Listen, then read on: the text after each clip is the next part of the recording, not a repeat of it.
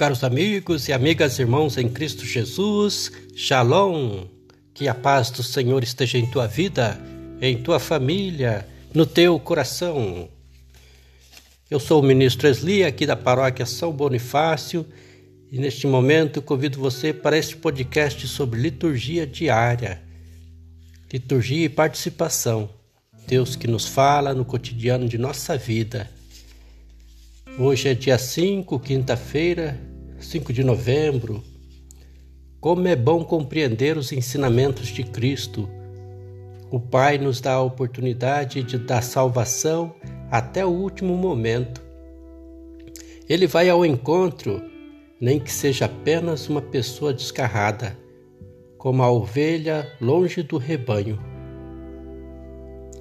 E quem o encontra se alegra intensamente como a mulher que encontra a moeda perdida. O evangelho para nossa reflexão é Lucas capítulo 15, versículos do 1 ao 10. Deixemos-nos conduzir e iluminar pela palavra de Deus. Naquele tempo, os publicanos e pecadores aproximaram-se de Jesus para o escutar. Os fariseus, porém, e os mestres da lei criticavam Jesus. Este homem acolhe os pecadores e faz refeição com eles. Então Jesus contou-lhes esta parábola: Se um de vós tem cem ovelhas e perde uma, não deixa as noventa e nove no deserto e vai até atrás daquela que se perdeu, até encontrá-la? Quando a encontra, coloca-a nos ombros com alegria. E chegando a casa, reúne os amigos e vizinhos e diz: Alegrai-vos comigo, encontrei a minha ovelha que estava perdida. Eu vos digo: assim haverá no céu mais alegria por um só pecador que se converte, do que por noventa e nove justos que não precisam de conversão. E se uma mulher tem dez moedas de prata e perde uma, não acende a lâmpada, varre a casa e a procura cuidadosamente até encontrá-la? Quando a encontra, reúne as amigas e vizinhas e diz: Alegrai-vos comigo, encontrei a moeda que tinha perdido. Por isso eu vos digo: haverá alegria entre os anjos de Deus por um só pecador que se converte. Palavra da salvação, glória a vós, Senhor. Irmãos e irmãs, os publicanos e pecadores eram desprezados por fariseus, mas nem por isso eram propriamente pecadores, ou pelo menos não eram mais pecadores que os outros. Temos de tomar cuidado pois posso correr o risco de acusar os outros e não perceber que o que reprova está exatamente em mim também.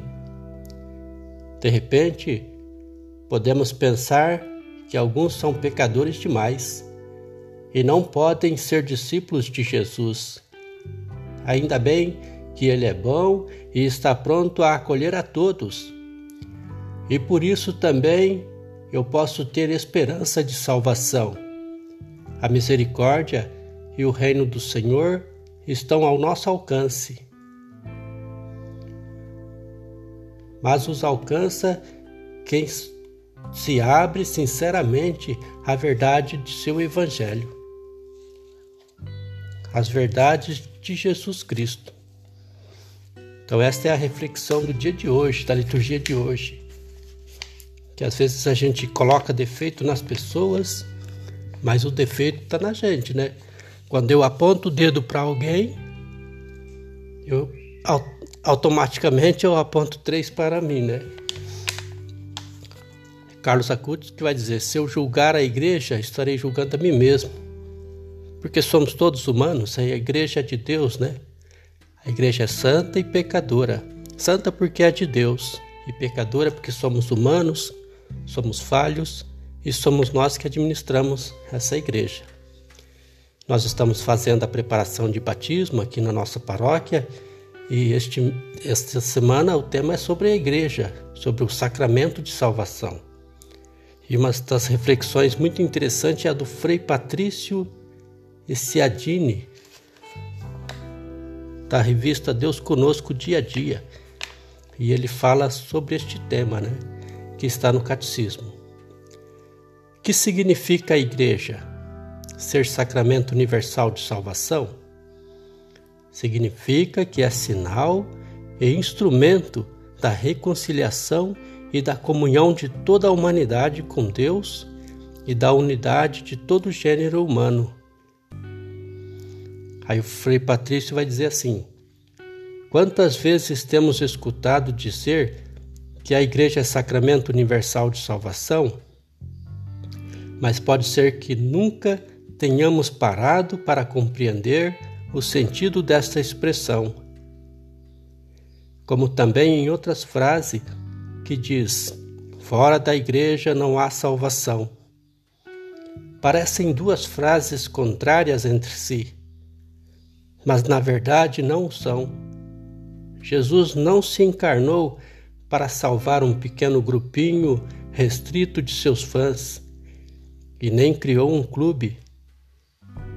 Se cristãos, deixando todos os outros de fora, ele veio para salvar a todos, sem distinção de pessoas, de raças.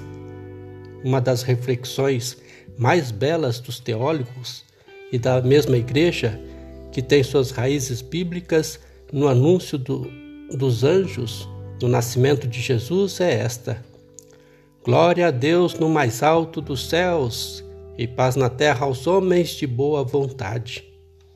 Quer dizer, todos aqueles que desejam o bem, a paz, a união, a comunhão, o bem dos outros, fazem parte mesmo que não sejam batizados, da grande família do povo de Deus, a Igreja.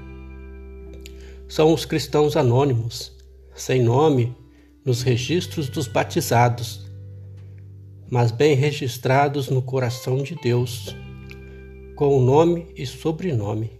A Igreja é a família de todos, tem lugar para todos, e hoje sabemos como mais do que nunca é necessário nos reunir ao redor de valores que sejam não particulares, mas sim universais, com os quais todos concordamos. Por exemplo, o bem da pessoa humana, a defesa da vida, dos direitos humanos, do bem da terra e da humanidade, como um todo uma igreja em saída que vai buscando pessoas de boa vontade que querem cooperar. É o caminhar juntos. A igreja deve ser um meio de comunhão e de unidade, de reconciliação, de paz de todos os homens com Deus e com os outros. A oração de São Francisco Todos nós a conhecemos, revela este sentido eclesial, onde há guerra, que eu leve a paz, onde há desunião, que eu leve a unidade, onde há ódio, que eu leve o perdão, o amor. Só assim a igreja se torna visibilidade de Jesus entre nós e manifesta a sua missão de unir e nunca de dividir o povo não quer caminhar dividido, mas unido de mãos dadas. O tempo de brigar por religião já se foi e não tem mais sentido. Precisamos dar-nos as mãos, olhar para o céu e dizer: Pai Nosso. Essa é a reflexão do Frei Patrício Essiadini. Como dizia ontem no, no podcast né, do Welder, na trilha, no trilho, né? Eu esqueci o nome da. É, como um astronauta que vê a Terra lá de cima e pensa: nossa, eu faço parte daquele organismo vivo. Como somos tão pequenos, né? fazemos parte de, um, de uma única família, família humana. Se todos olhassem para o mundo dessa visão, né? E é esse o convite que o Papa Francisco faz. Senhor Deus, vosso Filho soube ir ao encontro da realidade da vida das pessoas. Ele olhava o coração, não a exterioridade, e sabia compreender o que se passava em cada interior humano. Nós, Senhor, bem sabeis, com facilidade, avaliamos a partir do exterior. Ainda não somos maduros nem adultos na convivência humana e na maturidade da fé. Belo foi aquele dia em que Jesus curou aquele cego e ele pôde enxergar de novo. Não nos deixeis, Senhor, míopes nesta vida e dai-nos vossa graça que nos faz enxergar com mais profundidade a vida, as pessoas e a história que estamos vivendo. Amém.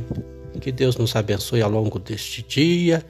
Um abraço a todos aí do Escola do Podcast. Um abraço a todo o pessoal que está fazendo conosco a preparação de pais e padrinhos, todo o pessoal da Pastoral Familiar, nossos amigos, nossos companheiros aqui da nossa paróquia São Bonifácio. Paz e bem.